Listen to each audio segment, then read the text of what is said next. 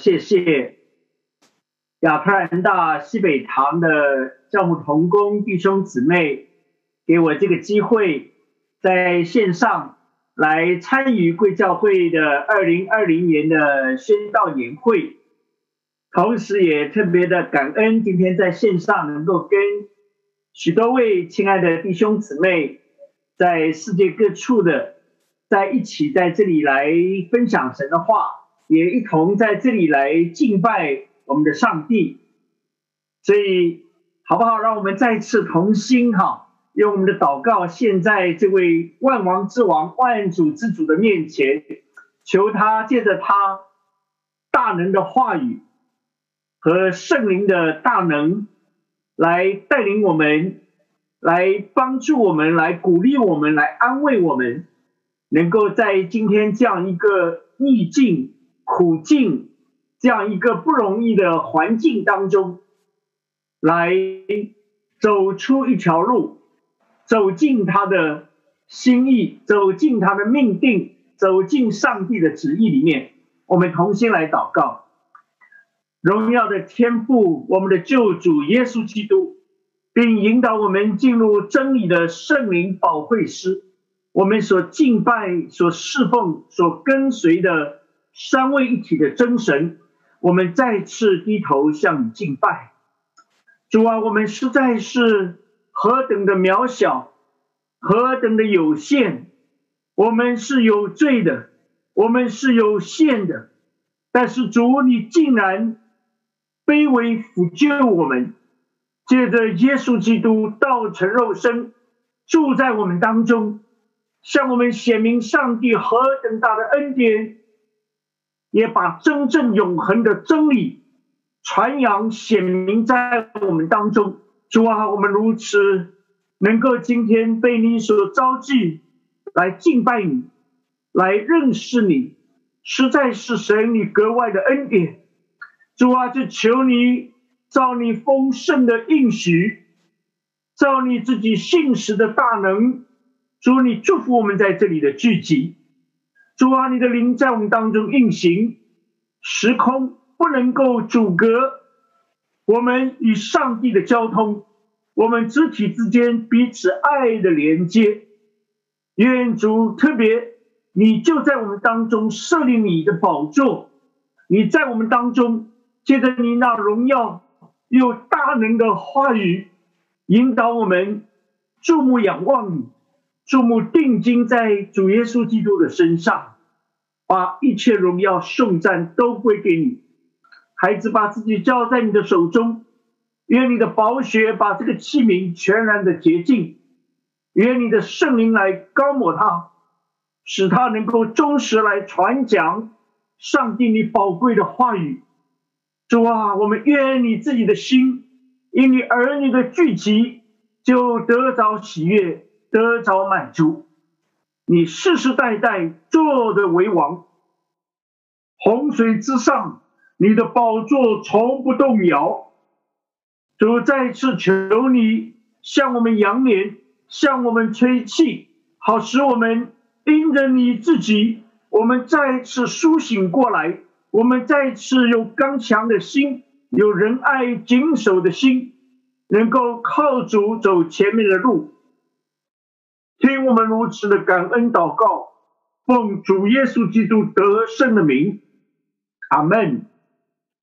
感恩哈，今天有这样一个机会，那么我也很想借着这个机会，能够跟大家一起来，在这三堂啊，今天第一堂，明天还有两堂，这三堂的聚会当中。要一起来看见上帝的心意。今天我想跟大家特别从这样的一个主题，就是人生的指望在哪里？人生的指望在哪里？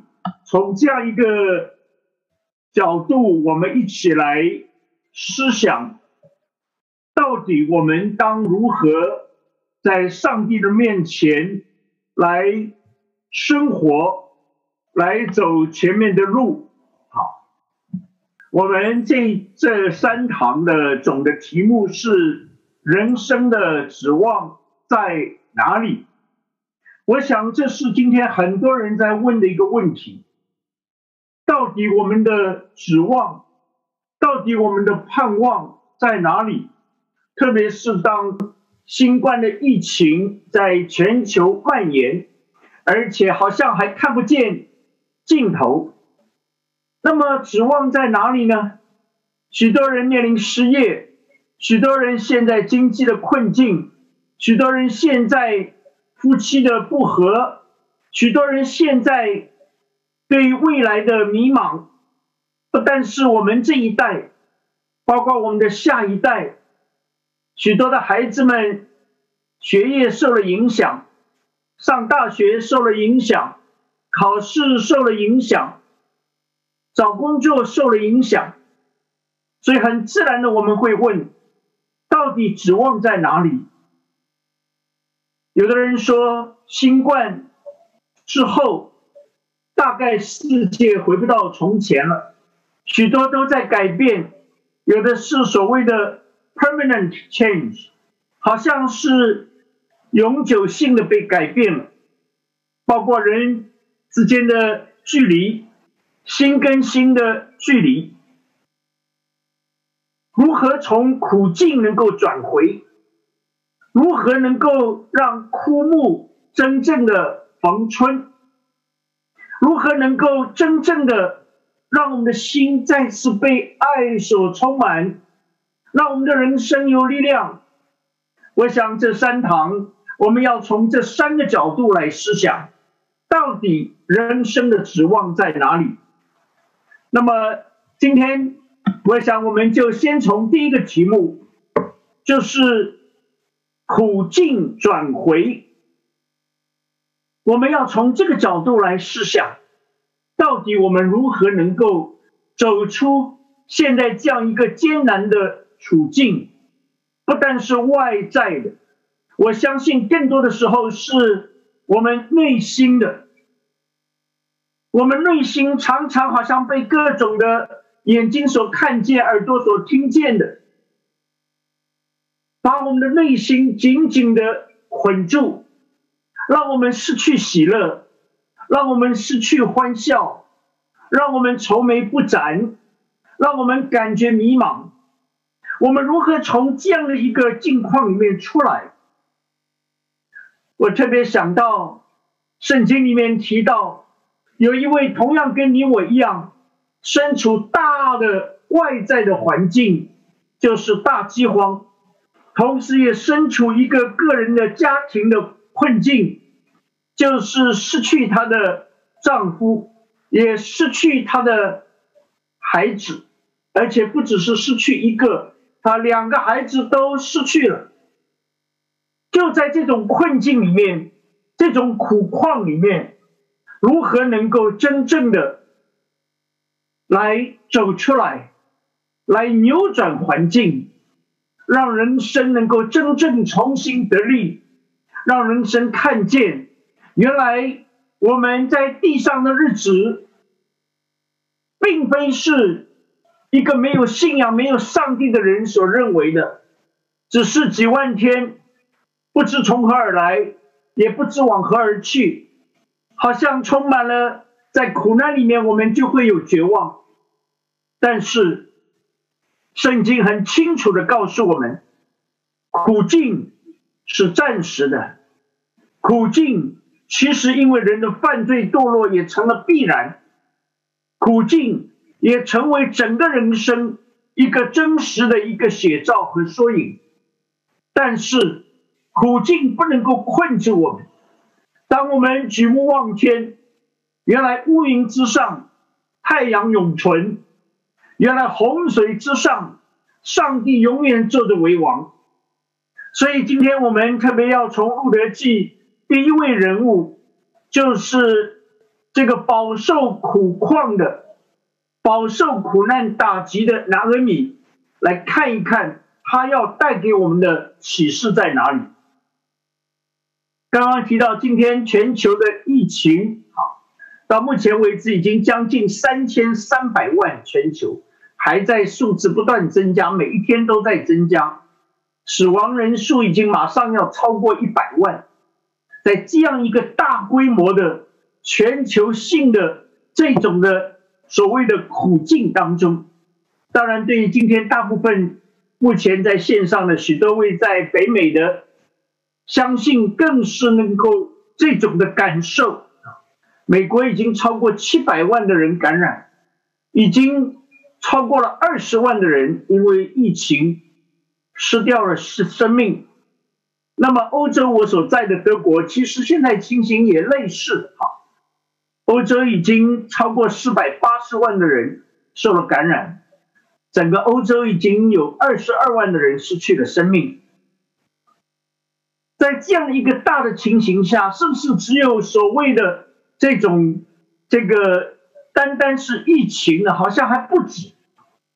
我想这个太平洋两岸啊，这个美国这边这个山火大火啊，那么中国那边也是有破纪录的大水啊。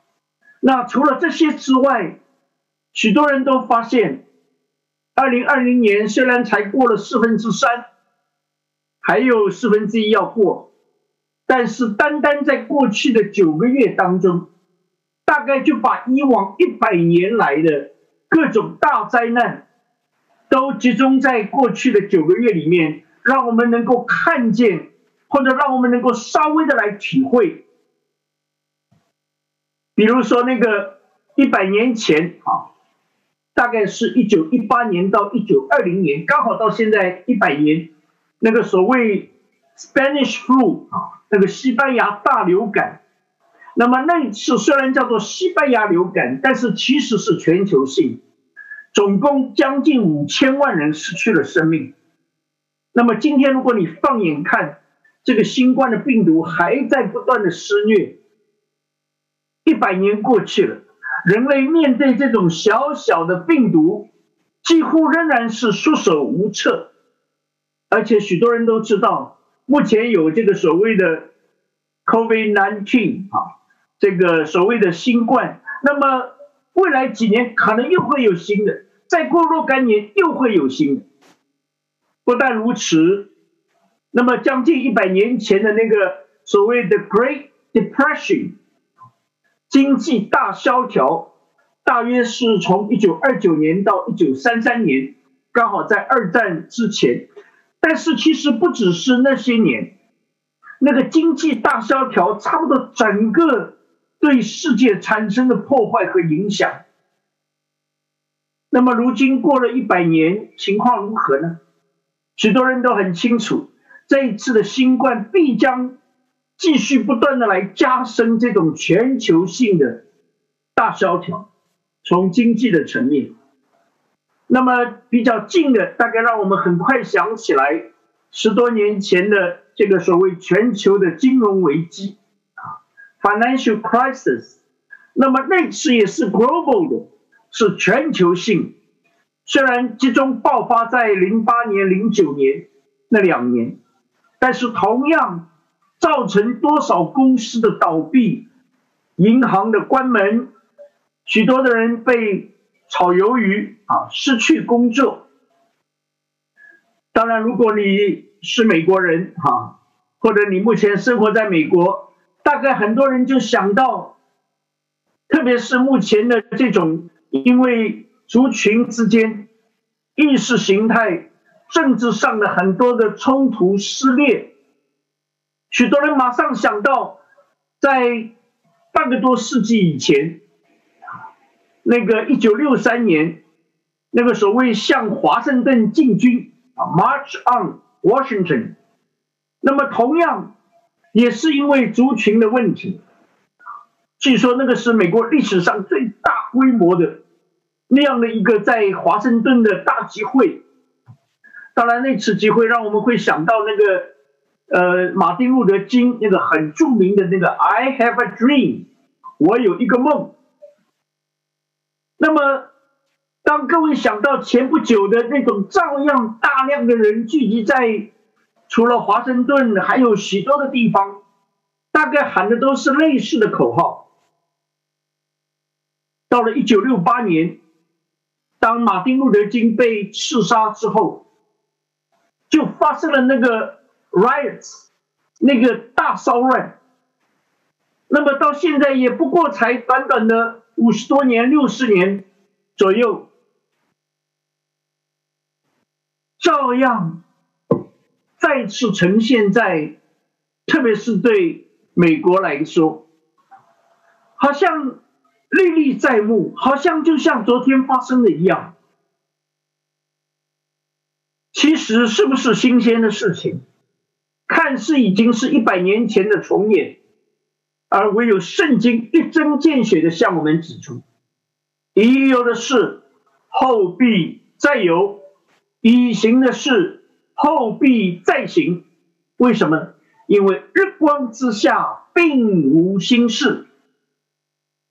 很多人我听见说盼着说赶快二零二零年走掉吧，赶快过去吧，好像似乎二零二零一过去，一切就天下太平，真的吗？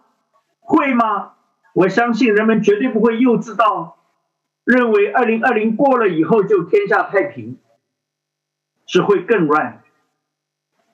因为从我们的祖先亚当夏娃犯罪开始，我们就已经知道了，他们就生活在。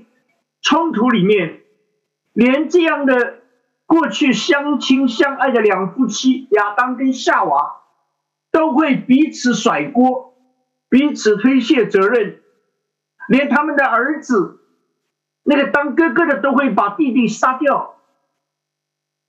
所以换句话说，从亚当夏娃开始，人类有心事吗？过去有的，现在还会有；现在有的，未来还会有。我们人类就在苦境当中，或者说苦境就伴着我们的一生。华人有相当清醒的认识，华人老早就说：“人生不如意事者十之八九，天有不测的风云，人有旦夕的祸福。”所以，我想，今天我们不是在期待、期望、期盼。苦尽的离开。今天我们只是在问，如何能够在苦境当中看见出路，在苦境里面思想，到底我们的指望在哪里？到底我们指望谁？目前新冠是我们指望新出来一个疫苗吗？是我们指望某一些的公共卫生的专家吗？是我们指望某一位的领袖吗？领导人吗？到底我们指望什么？如果你把指望放在人的身上，放在这个世界的范畴，坦白说，指望一定变成失望。到底我们的指望在哪里？所以这也是我们这次的宣道年会。我们要来重温，也许你我已经相当熟悉的《路德记》，因为《路德记》只有短短的四章的篇幅，但是单单从这四章一共八十五节的经文里面，我们却能够看见苦境可以出来，枯木能够逢春。如果你觉得现在不再有爱，你的心已经冷漠了。你觉得周围都是冷漠的，你可以得着那个真正不明的、不止息的爱。所以，允许我在这里把今天要思想的经文给大家念一下。我今天选了这两处，刚好是《路德记》这四章的一头一尾。前面那个开头告诉我们，当世事秉正的时候。国中遭遇了饥荒，在犹大伯利恒有一个人带着妻子和两个儿子往摩亚地区寄居。这人名叫以利米勒，他的妻名叫拿恩尼，他两个儿子，一个名叫马伦，一个名叫基连，都是犹大伯利恒的依法他人。他们到了摩亚地就住在那里。后来拿俄米的丈夫以利米勒死了。剩下妇人和他两个儿子，这两个儿子娶了摩亚女子为妻，一个名叫俄尔巴，一个名叫路德，在那里住了约有十年。马人和基连二人也死了，剩下拿俄米没有丈夫，也没有儿子，他就与两个儿妇起身，要从摩崖地归回，因为他在摩崖地听见耶和华。眷顾自己的百姓，赐粮食与他们。于是他和两个儿妇起行，离开所住的地方，要回犹大地去。这是整个《路德记》一开始所描述的，文笔非常的简练，但是却把一幅图画呈现在我们面前，把一个家庭放在我们面前。把一个人叫做拿了你的重点，在这段圣经放在我们的面前。那么，允许我再把这个路德记的结尾给大家念一下，在第四章的十四节到十七节，那里说，富人们就是他周围的老乡，对拿俄米说：“耶和华是应当称颂的，因为今日没有撇下你，使你无致敬的亲属。”愿这孩子在以色列中得名声，他必提起你的精神，奉养你的老，因为是爱慕你的那儿妇所生的。有这儿妇，比有七个儿子还好。然后你就把孩子抱在怀中，做他的养母。邻舍的妇人说：“哪个你得孩子了，就给孩子起名叫俄贝德。”这俄贝德是耶西的父，耶西是大卫的父。你看见一个悲惨的开场，但是却带来一个充满了欢乐、充满了祝福、充满了指望的结局。其实《路德记》是在圣经里面也是非常的独特。特别在旧约圣经啊，我们都知道旧约圣经呢，离现在至少是啊，最第一本书到现在创世纪写作到现在至少有三千五百年。那么最晚这个写成的这个旧约圣经，那么到现在也超过了两千五百年。也就是在这样早的时候。在这个三十九卷的旧约圣经里面，特别有两卷是用姐妹的名字来命名的。这个在许多的其他的文化里面，你完全看不见。我们都知道，人类基本上古往今来，大概都是比较所谓一个男性为主导的。但是这里却特别提到《路德记》，而且不但是有《路德记》。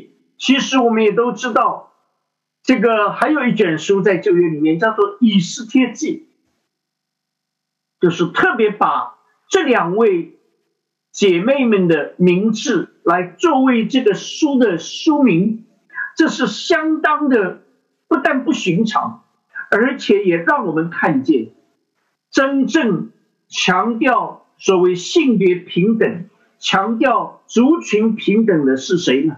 就是这位造我们的上帝。因为在这里告诉我们，路德本来是一个摩雅女子，是一个外邦人。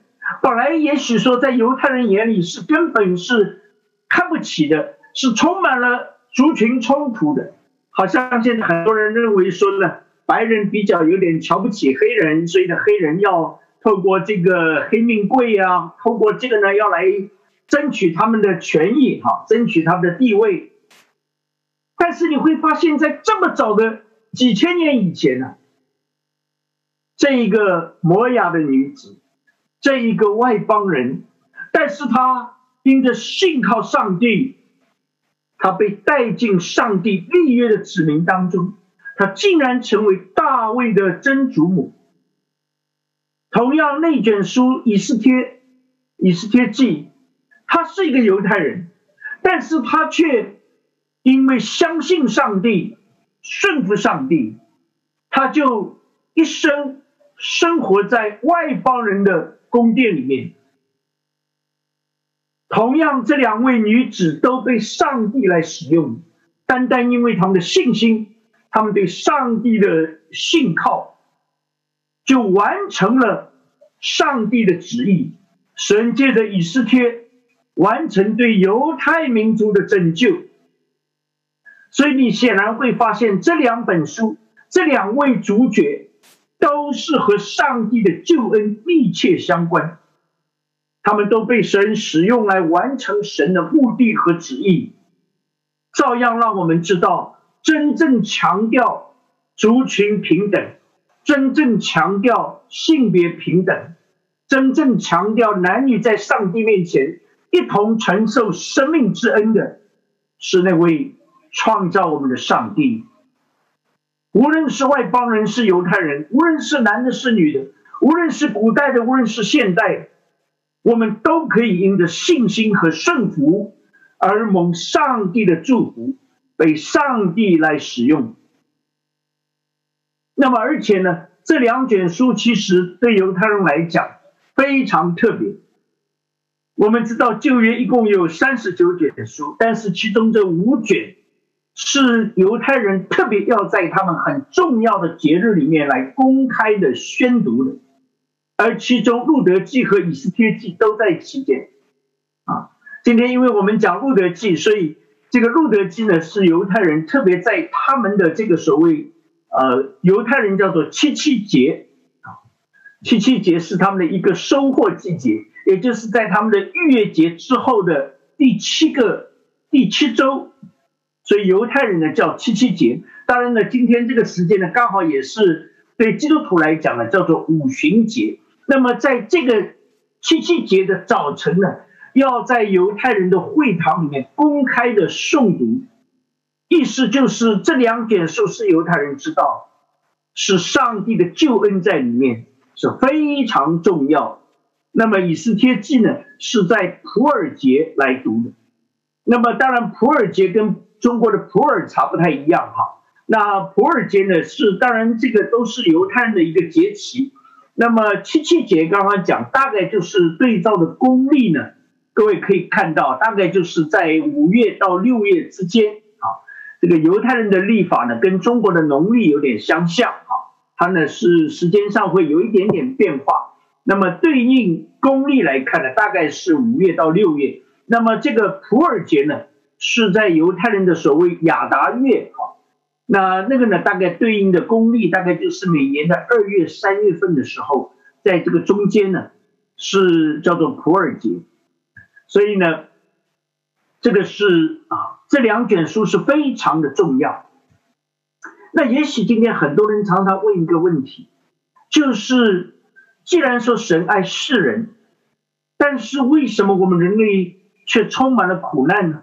刚刚讲苦难好像无穷无尽，没有尽头。我们一方面知道苦难成了人生的常态，不要说这些的所谓天灾人祸，对每一个人来说都有所谓生老病死。我常常说这四个字“生老病死”，大概除了生比较让人有点兴奋啊，大家都恭喜呀，孩子出生了啊。虽然孩子本人呢是非常难过啊，所以基本上一出生的孩子都是哭着来到这个世界。你从来没有看到一个孩子一出生哈哈大笑，哎呦太高兴了，我来了啊。这个都是在哇哇大哭当中呢来到这个人间。为什么哭呢？显然因为知道这个人生接下来。一步比一步越来越不容易，痛哭成为人类的常态。当然，没有人喜欢老，没有人喜欢病，也没有人喜欢死。但是，老病死成了每一个人的必然。所以，一方面苦难好像是人生的一个常态。那么，苦难从哪里开始？唯有圣经很清楚的告诉我：当人类不要神。离弃神，我们人类无论是跟大自然的关系，伊甸园就受了咒诅；无论是跟上帝的关系，我们与神隔绝了；无论是人跟人的关系，亚当跟夏娃就吵架了；无论是我们下一代，该隐就把亚伯杀了；甚至我们人跟自己的关系。过去我们人是所谓问心无愧的，所以吃生肉体并不觉得羞耻。突然间，我们人跟自己都产生了问题，我们需要遮遮掩掩，我们需要用树叶把自己编织包围起来，躲藏起来。所以你看见苦难，就从人类的犯罪堕落开始就有了，而且这个苦难是年复一年，日复一日。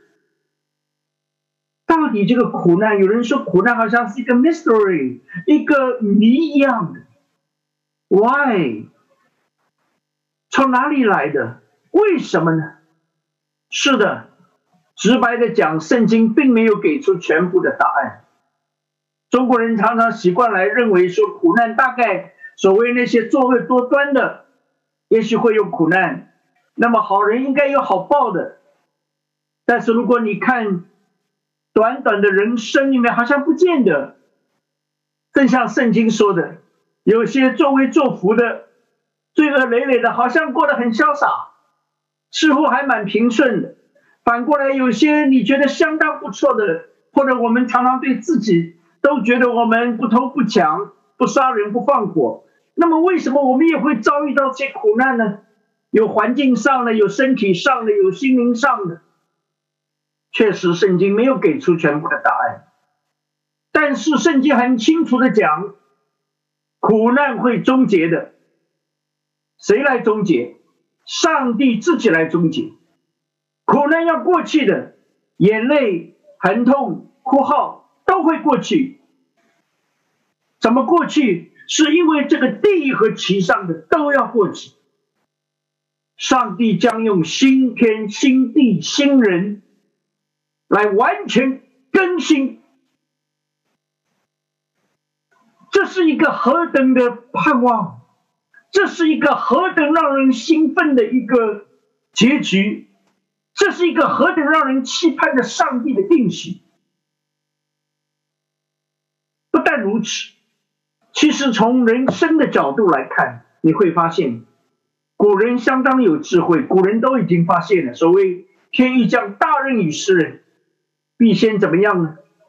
苦其心志，劳其肌肤，饿饿其肌肤，好，练其筋骨，好像呢是在这种的百炼里面来，让他有一种脱胎换骨。但是其实对一个真正认识上帝的人，我们发现苦难至少把我们的眼光从地转向了天，从今世。投向了永恒，这是苦难相当正面的一个作用。许多人都同意，如果人在一帆风顺里面，其实我们常常是离上帝很遥远，而常常苦难逼迫我们，催逼我们，看见我们的渺小，看见我们的有限，看见我们的有罪，而把目光开始投向我们的拯救者。而上帝不但是告诉我们苦难会过去，上帝甚至于自己亲自成为人的样式，与我们一起参与在苦难里面，而且受了所有苦难，可以说浓缩在耶稣基督一个人身上。无论是身体的苦难，无论是心灵的苦难，无论是环境的苦难，无论是各种的冤屈的苦难。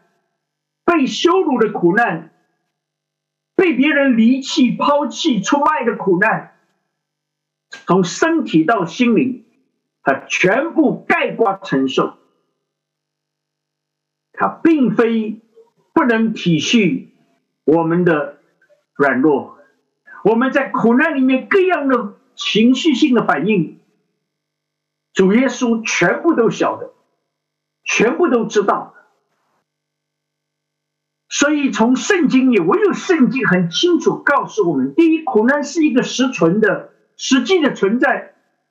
耶稣说：“这个世上有苦难。”耶稣也没有说：“我把你们现在从苦难里拿走。”耶稣但是应许我们：苦难里面，你们在我当中，在我的生命里面有平安。这份平安是超然的，是出人意外的。是属乎天上给你的，而且苦难对一个任性的耶稣基督的人会发现，原来背后有一个属灵的奥秘，这个叫做十字架的奥秘。十字架是人看为最大的苦难的集中，不但是身体受苦、被羞辱的痛苦，十字架同时也是一个天人隔绝的痛苦。耶稣在十字架上说：“我的神，我的神，你为什么离弃我？”那个是心灵最深的一个站在人的地位与上帝隔绝的那种痛苦。但是十字架的尽头，或者说十字架的背后呢，却是荣耀。好像经过十字架，一个小小的一个蚕蛹，竟然蜕变为。一只纷飞的、色彩斑斓的蝴蝶，这就是十字架的奥秘。原来，真正的荣耀、属天的荣耀，它有一条窄路，就是十字架的路。你经过了十架，结果没有想到最深的痛苦、最大的把你好像压伤，却经过这个后面呢？是一个复活的、荣耀的，走出了坟墓的，进入上帝荣耀里面的一个永恒无限的生命，竟然是借着苦难来达成。所以换句话说，不但苦难，世界上人只看见苦难有一些正面意义，但是他们完全看不出来苦难真正对一个任性的主耶稣的人。他有何等重要的属灵里面的奥秘？回到今天我们讲的《路德记》，其实他已经提供了一些世人受苦难的原因。一个混乱不堪的时代，圣经很简练的说：个人任意而行。用现在的话讲，就是只要我喜欢，有什么不可以？这个叫做个人任意而行。然后呢，一个危险的抉择，就是这个一家之主伊利米勒，他决定要离开伯利恒，前往那个异教充斥、不认神、不信神、一党神的摩亚地，一个不良的样板，也就是这个当爸爸的这个伊利米勒，因为做了这样一个危险的决定。去到摩亚，显然你也看得出来，他在摩亚不但是在那里本来想要寄居，就是暂时居住一下，结果呢越住时间越长，把命都丢在那里。然后呢，你看见他的两个孩子有样学样，老爸既然可以来模样，我们也可以不遵守上帝的规定，我们就在当地通婚。我们就在当地呢，不要暂居了，我们就住下去。我想这三方面都给我们今天很大的提醒。你我身处一个混乱的时代，你我常常面对很多的决定、抉择，这些抉择是正确的吗？你我常常不但是我们这一代，我们的一言一行，我们给我们的下一代是带来怎样的示范？他们本来住的是一个什么地方？圣经特别提到伯利恒，而且圣经不但告诉我们他们是住在伯利恒的人，而且特别提到说他们是伯利恒的依法他人，意思就是本来他们世代是住在那个地方。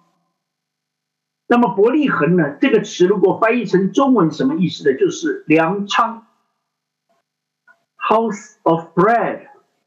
是一个盛产粮食的地方。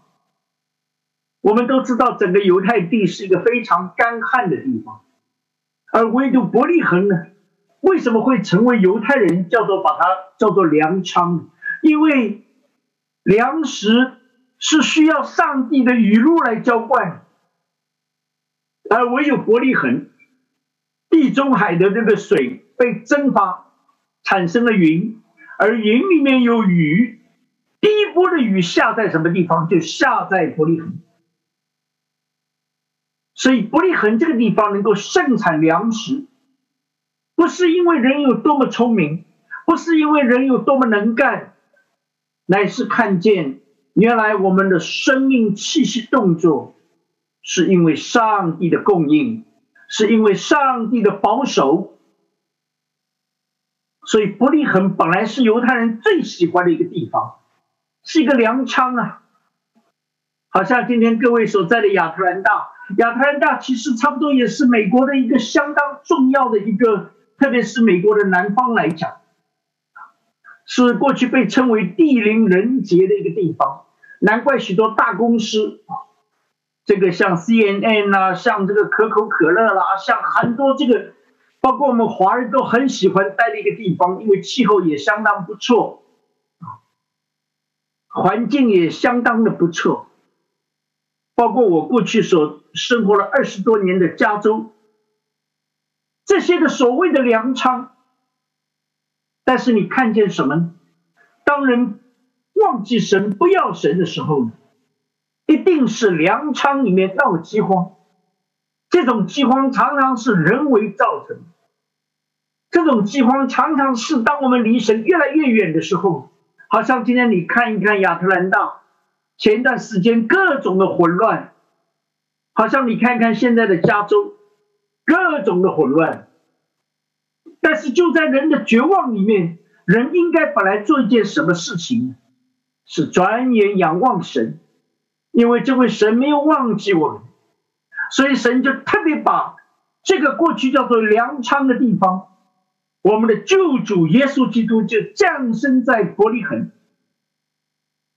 不但是两千年前救主降生的地方，其实在旧约时代已经有个预表，因为大卫也出生在伯利恒。我们都知道，整个以色列民族旧约的时候，他们都知道有一个君王叫大卫，大卫把这个民族带出来。从菲利斯人、从亚门人手中带出来，所以伯利恒也被在旧约时代被叫做大卫之城。换句话说，其实神当然就约是个预表，要我们看见、认识真正的拯救在乎神。你可以在困境里面，你可以在苦境里面，但是你千万不要忘记神，你不要用自己的脚去走路。你不要做第二个以利米勒，你不要以为你很聪明。真正的拯救在乎神。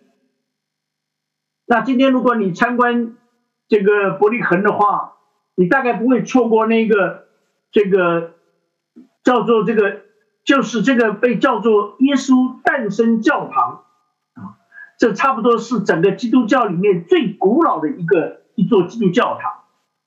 大约在公元第四世纪的时候已经被建造。那么这座教堂虽然经过一千多年这种战火的洗礼，到如今仍然屹立在那里。那么，如果你进去走进去，你到地底下呢，就会发现，照着基督教的传统，被认为这个地方呢，就是当年耶稣降生的马槽。当然呢，因为现在这个马槽呢是在这一部分呢是在天主教的这个管理当中哈，所以呢，他们就把这个马槽呢用大理石铺起来，那用绸缎裹起来。我有时候我去了那个地方我左看右看，我说这种马槽，我本人都很愿意生在里面，太豪华了。其实我们都知道，两千年前那个是一个什么地方呢？那个是一个肮脏恶臭的地方，因为呢是牛羊马所待的那个地方，而竟然这位万王之王、万主之主、我们的拯救者、荣耀的主，他竟然卑微。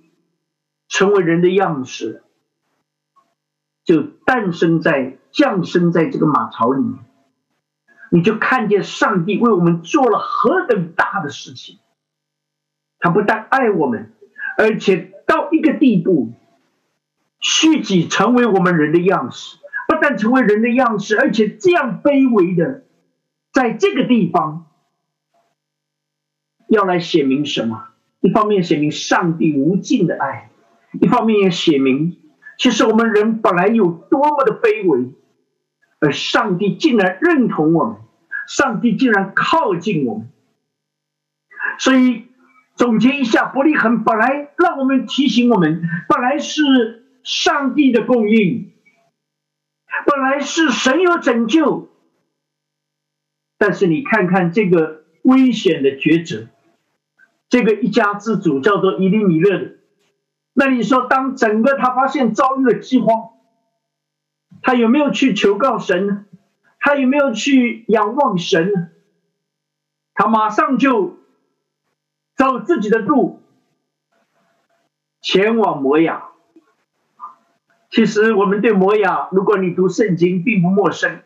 摩亚这个地方，上帝给他的一个判断就是：摩亚，摩亚，你三番四次的得罪我。摩亚地今天考古学把这个地方挖掘出来，充满各种偶像，而且呢，他们有一个传统，就是与神敌对。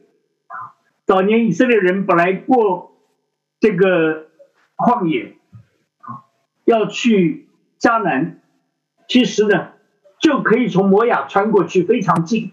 结果呢，摩亚从君王到百姓就不让他们过。所以你就看得出来，他们是一直与神敌对。以利米勒竟然会选择这样一条路，是不是他不知道？知道，上帝老早告诉他们了：“我的名啊，你们要保持圣洁，你们是我的名，我是你们的神。你们不但不能够去摩亚，你们更不能够与那里的人通婚。”换句话说，无论是你的生活，你日常，你需要知道，你是属于上帝的，你不能够任意而行。但是以利米的哪管这些，他就带着全家往摩亚去，而他出走，其实相信不只是他一家，因为圣经很清楚告诉我们说，个人任意而行。路德记前面那一。那一章就是四世纪，因为路德记差不多也是发生在四世那个时代，离开现在差不多是三千年，至少有三千年之久。圣经对那个时代的描述就是以色列中没有王，个人任意而行。所以对照今天你我，你会发现任意而行啊，个人有想个人的，民主党想民主党的，共和党想共和党的，这个。想这个那个想那个，啊，无论是美国也好，欧洲也好，这个亚洲也好，到处都是如此。只要我喜欢，有什么不可以？我们随己意而行。圣经说不是现在的，老早就是，我们都如羊走迷，个人偏行己路。而且很讽刺啊，这个以利米勒这个名字当然是他爸爸给他的，那么他爸爸。给他取这个名字什么意思呢？这个字翻出来叫做“我的神是王”，这个神是大写的 God。换句话说，以利米的这个名字已经告诉我们，他不是没有王的。那位大写的神就是耶和华上帝，是我们的王，他应该掌管我们的生命，我们应该把生命的宝座让给他，让他来掌管。My God is King。但是今天人呢，最大的问题就是把神推开、挪走，自己坐在生命的宝座上面。我是王。所以以利米勒最讽刺的就是，他明明应该知道，他的名字都已经告诉我们，大写的神是他的王，但是他偏偏不要这个王做王。当然，你可以不要神做王。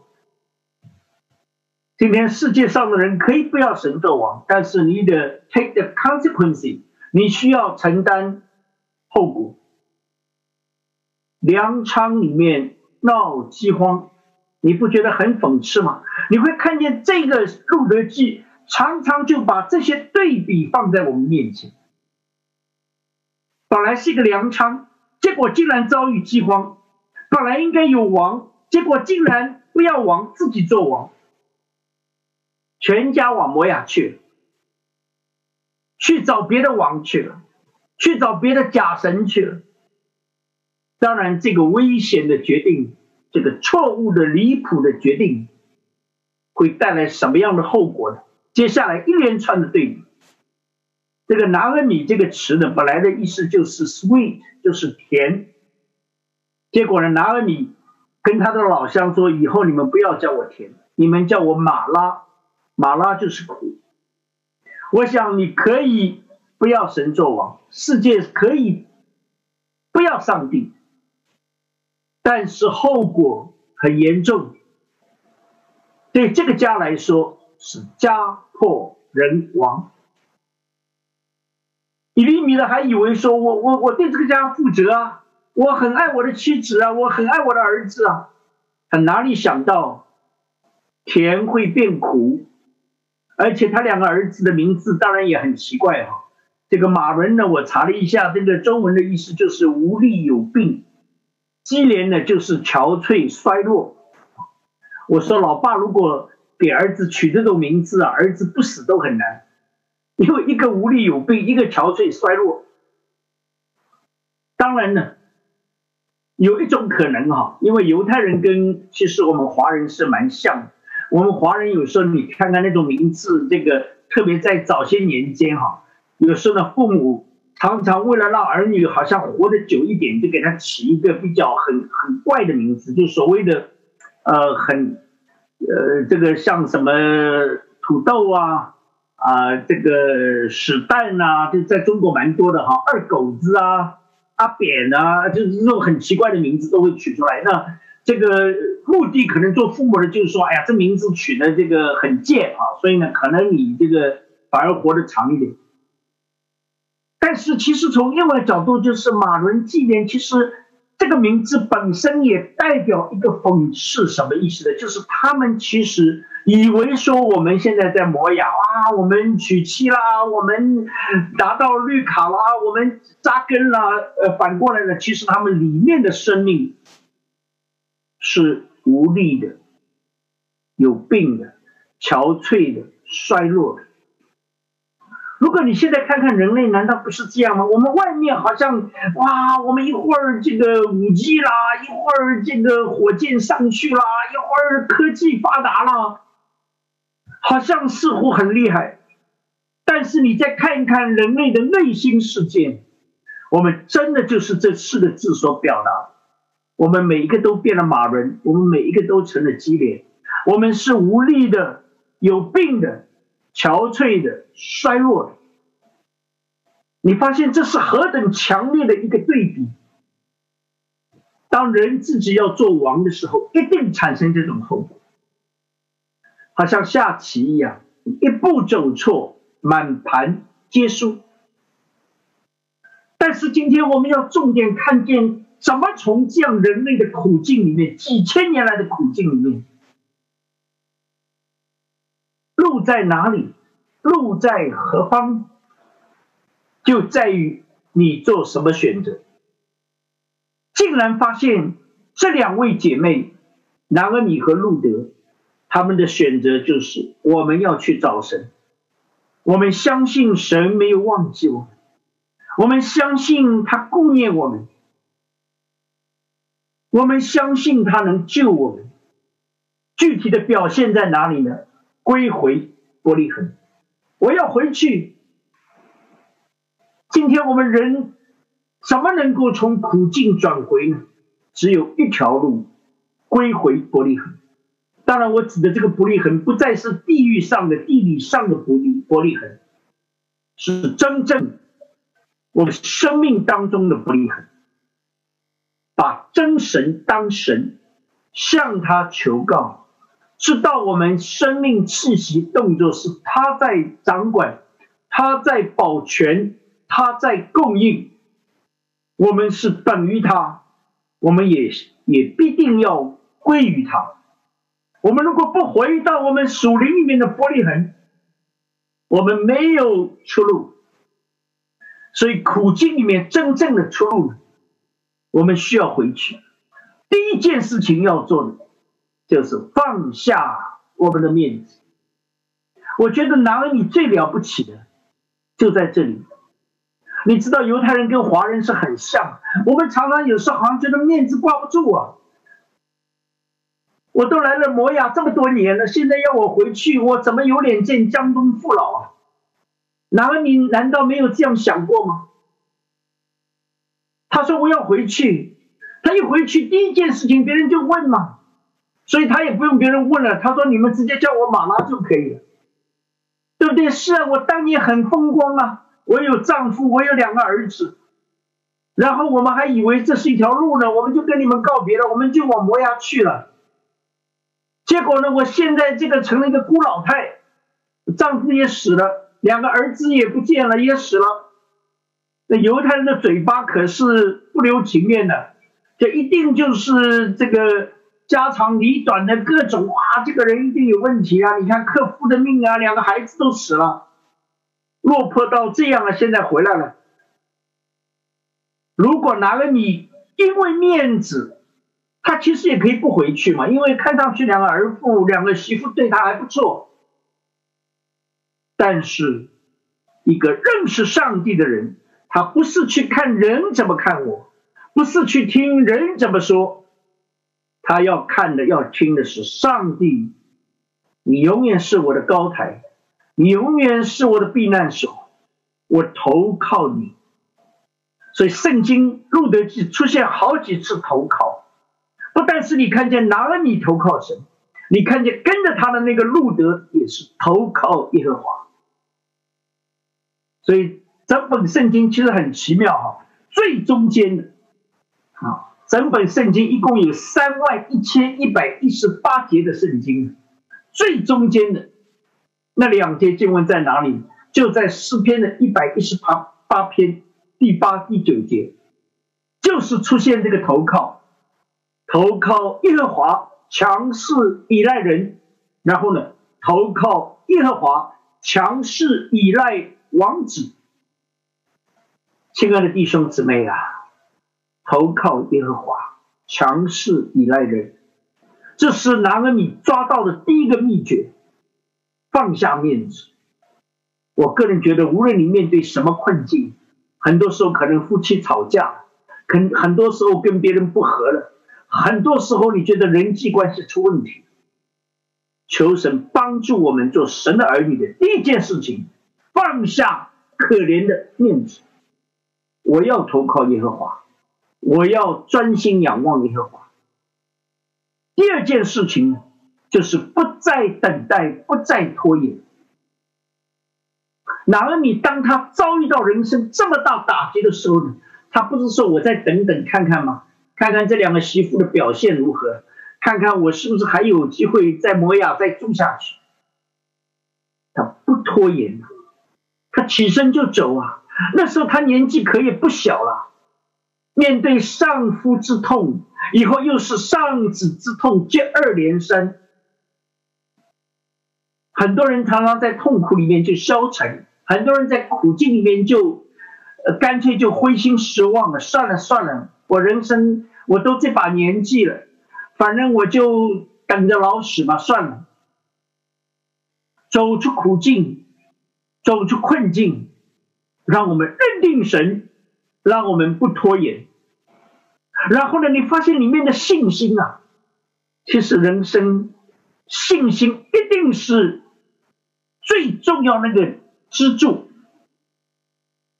向着上帝的信心，告诉我们：人会错，神不会错。你事故没有路的时候，你抬头仰望就是一条路，而且这一条是生命的道路。无论你这一刻遭遇什么样的困境，人际关系的困境、经济的困境、工作的困境，或者你身体遭遇某一种的疾病，或者被称为绝症的困境。无论怎样，信心把我们带出来。然而，你的信心是在于不用他来演讲，当他迈开步往玻璃恒去的时候，你已经看见什么叫做信心。因为信心一定带着行动。我去投靠神，而且你会看见拿俄米让我们有一个很好的榜样，就是不是活在苦读里面。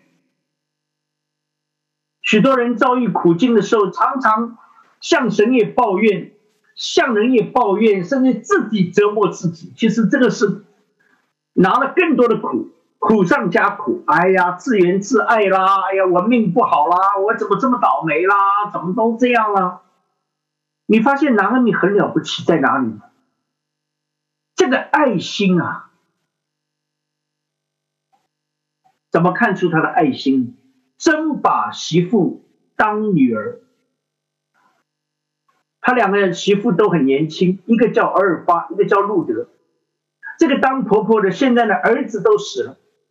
那很多我们华人的婆婆常常呢，这个本来就婆媳关系其实是相当难处理啊，这种张力啊，照李秀全牧师的话说呢，是叫做两个女的在抢一个男的啊。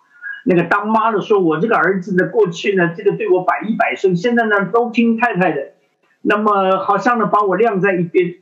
那么有时候呢，这个当妻子的也不太高兴，你这个丈夫怎么一天到晚的你妈你妈的这个，呃，这个好像，所以呢，无形当中这种婆媳之间呢，会有一种很微妙的关系。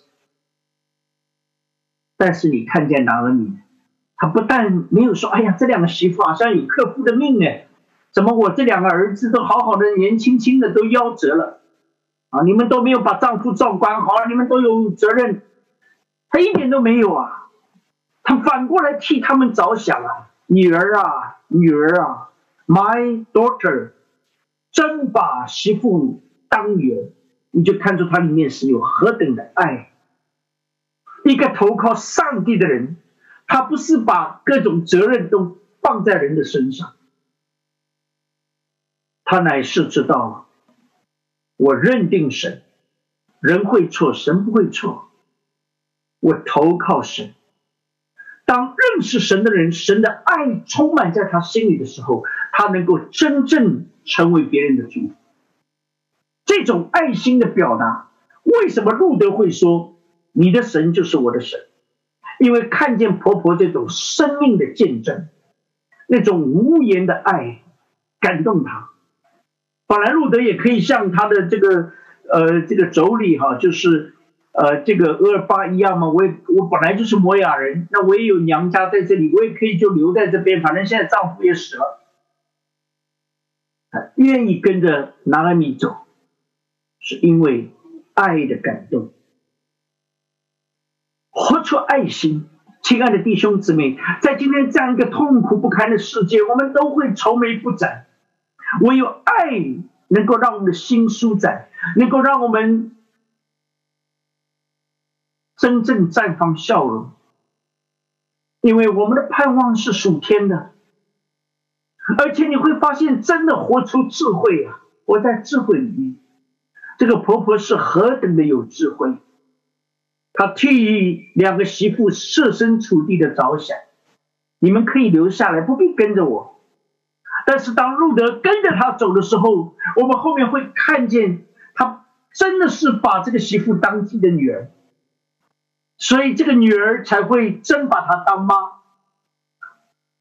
路德跟波阿斯生的孩子还会心甘情愿的叫哪个你叫他妈，哪个你又得儿子了。上帝告诉我们。真正的生命在神手里。地上的人以为说：“哎呀，这个人死了，好像一点指望没有了。”没有，上帝可以让他活过来。当人再次称拿恩尼有儿子的时候，代表什么呢？代表神在做死而复活的工作。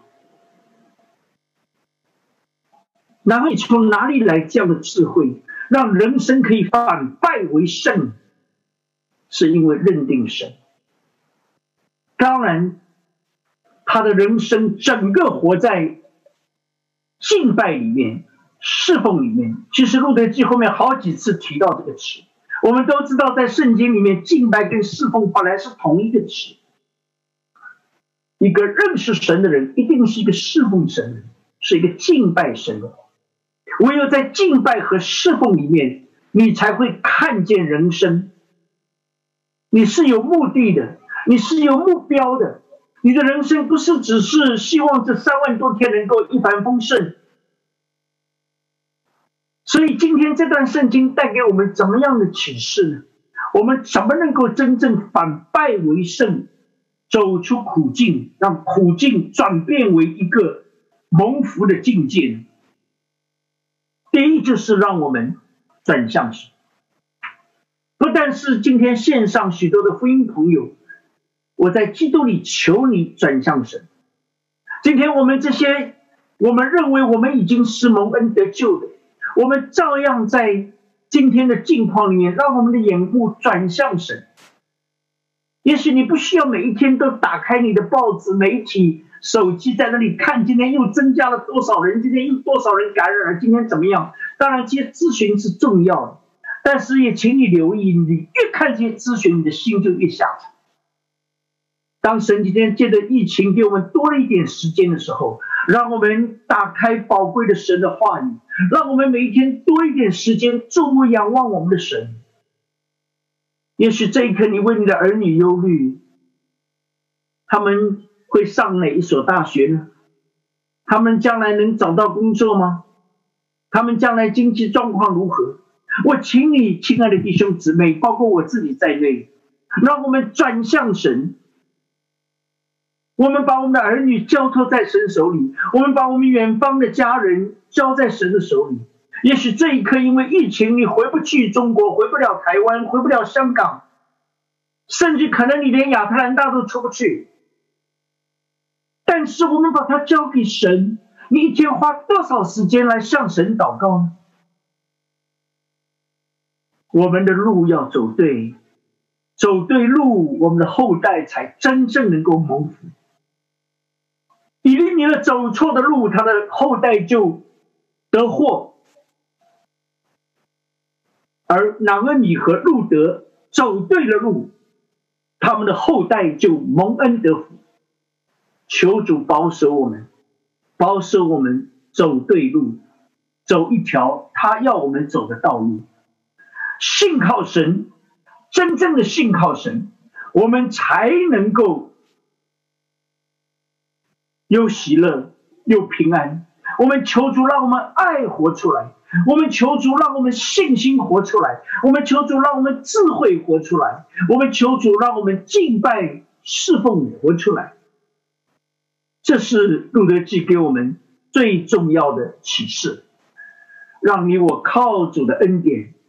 我们真正走在神要我们走的路上，向着伯利恒，我们就一定能够苦尽转回，一定能够反败为胜，让神的名得荣耀。我们同心来祷告，亲爱的阿爸天父，我们谢谢你，主耶稣。虽然我们今天陷在这样一个新冠的疫情当中。好像事故没有路，甚至有很多人都不敢走出家门。但是主耶稣，其实路在你里面，因为你提醒我们，你就是道路。你就是生命，你就是真理。主耶稣，我们不找你，我们还能找谁呢？你有永生之路，我们不归从你，我们还归向谁呢？主耶稣啊，愿你感动拿尔米，感动路德的灵，你今天照样感动你的儿女，感动你的教会。主啊，当我们在这里说我们要宣道的时候，主啊，宣道首先从我们个人的生活开始，从我们个人的家庭开始，从我们个人的夫妻关系开始，从我们跟我们儿女的关系、跟我们父母的关系、跟我们邻舍的关系开始，这就是生儿女的宣道。因为耶稣，你就是从这里开始，也成为我们的样式，住在我们当中，显明上帝的恩典，显出神的真理来。主啊，让我们真正用我们的生命来宣道，来为你而活，来为你见证。听我们的祷告，也加添力量给我们。我们如此感恩祈求祷告，奉主耶稣基督得胜的名，阿门，阿门。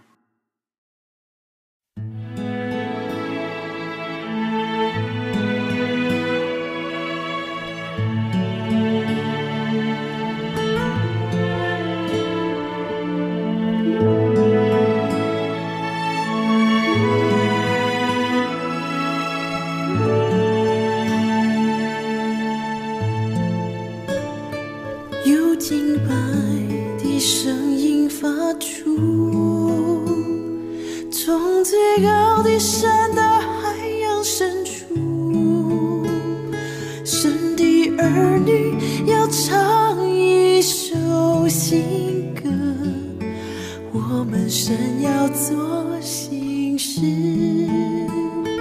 旧的事。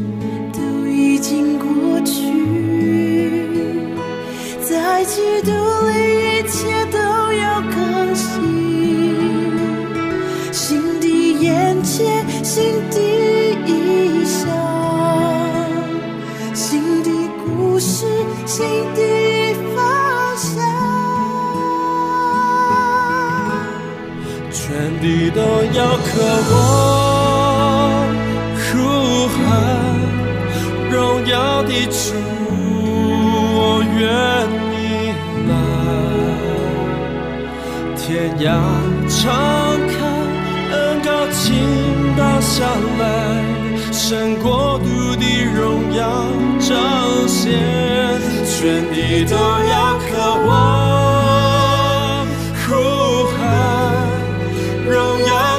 主，我愿你来，神灵引领，看见心底想，你要做新的事，在我。